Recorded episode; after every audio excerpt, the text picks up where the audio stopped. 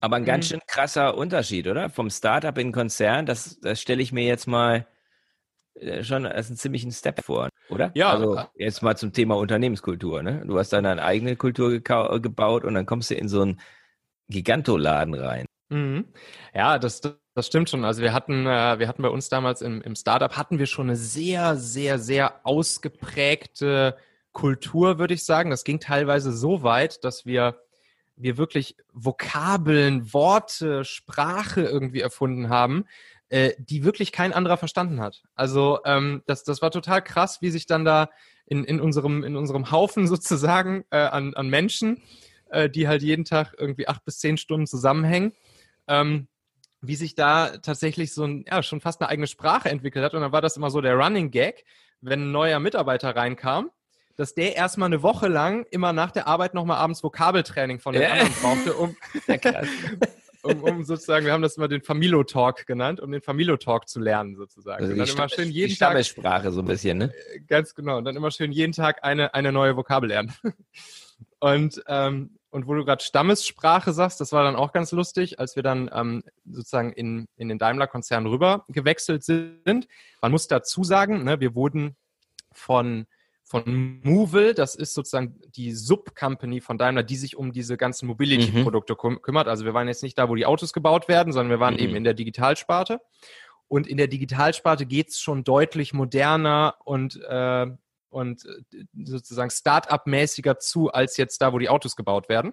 Ja, verstehe. ähm, also mhm. ähm, das war schon tendenziell äh, eher ähm, ja, viel moderner angehaucht. Okay. Und aber dennoch natürlich ein, ein Riesenunterschied. Also sozusagen diese, diese Sub-Company, in die wir dann reingekommen sind, ähm, die hatte dann so 300, 350 Mitarbeiter auf der ganzen Welt verteilt. Wir halt vorher 30. Ähm, mhm. Und ähm, ja, und dann war es auch ganz lustig, dass dann, dann, dann haben die anderen, also unsere neuen Kollegen, die halt schon vorher bei Daimler, bei Mobil waren, ähm, die haben dann wirklich uns immer so verglichen mit so einem Stamm schon irgendwie, wie du schon sagst. Ne? Wir standen mhm. dann da morgens um, um, um unser Scrum-Board drumherum, haben gegenseitig geklatscht, uns zugejubelt, wenn irgendwer da wieder ein Ticket verschoben hat. Äh, wir sind alle mit Birkenstocks durch, durchs Büro gelaufen, weil wir das halt so von unserem Startup-Büro vorher kannten und so gemacht haben. Äh, wir haben unsere eigene Sprache mitgebracht und so weiter und so fort. Dann haben die eigentlich genau das gesagt, ja, da ist irgendein so eingeborenen Stamm jetzt aus dem Urwald hier auf einmal eingefallen. Mhm. das war auf jeden Fall ganz lustig.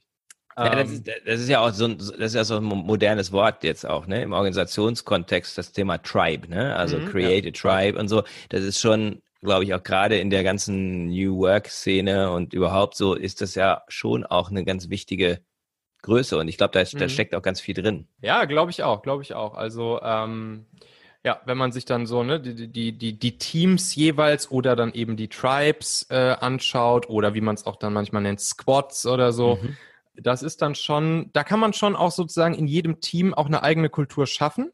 Mhm. Und das Schöne ist ja sozusagen auch in sozusagen in dieser agilen Welt, da ist es mhm. dann ja auch oft so ein, eins der Credos, ähm, End-zu-Ende-Verantwortung in ein Team reinzubringen. Mhm. Das heißt im Prinzip, ja. die Teams so aufzubauen, dass jedes mhm. Team eine kleine Organisation für sich ist und mhm. eigentlich die anderen Teams als deren Kunden ansieht.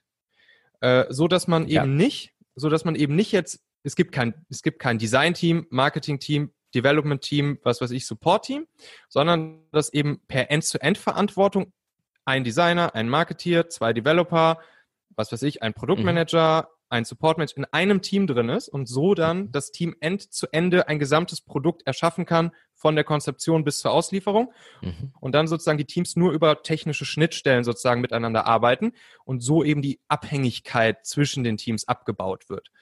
Ähm, und und die Schnittstellen reduziert werden. Also das ist ja das, deswegen gibt es ganze große Organisationen, die sich jetzt so in diese Richtung mhm. umorganisieren, nämlich genau End-to-End-Prozesse. Muss man mhm. die Prozesse erstmal wahrscheinlich neu definieren, gerade in ganz großen Organisationen, aber der ganze Gedanke äh, macht natürlich unheimlich viel Sinn, weil du damit so viel, viel Friktion reduzierst ja. und Silobildung halt mehr oder weniger präventiv dann mhm.